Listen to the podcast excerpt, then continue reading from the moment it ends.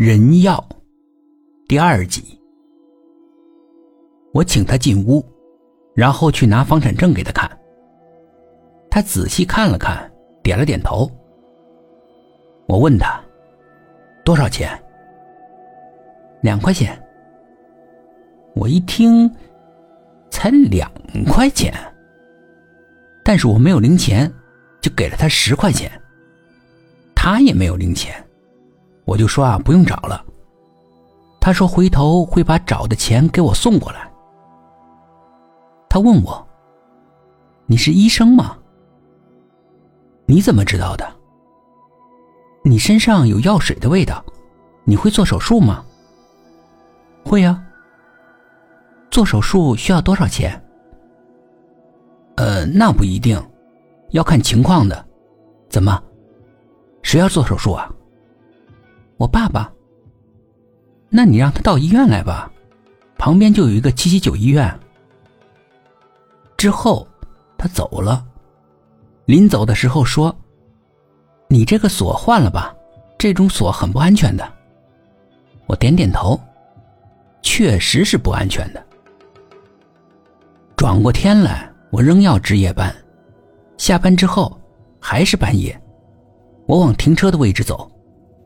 旁边跑过来一个小男孩，我一看就是昨天那个小孩。我问他：“有什么事儿吗？你能不能帮我爸爸处理一下伤口？他的伤口发炎的很厉害。那你让他到医院来，有值班医生会给他处理的。你能不能跟我回家去治疗啊？那可不行，医院里面有规定，不能这样做。”伤的很厉害吗？我们没有钱，住不起医院，你能不能私下帮我个忙呢？我想了想，好吧，我去看看什么情况。我觉得他这么淡定，他父亲应该是一个很小很小的伤，稍微处理一下就行了。昨天半夜，这个小男孩帮我开过门，我也不妨啊帮他一次。这也不是什么难事儿，我就去值班护士那边要了一个药箱，然后开着车带着小男孩去了他家里。他家离医院很近，是一间独立盖的平房，屋子不大。我随着小男孩进屋之后，被床上的情景吓了一大跳。我是一个医生，从医十几年了。什么场面没见过？但还是被眼前的情景给吓坏了。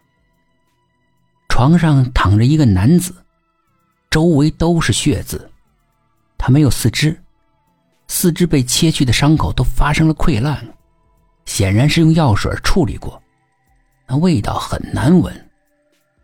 旁边有一个脸盆，脸盆里显然是白酒。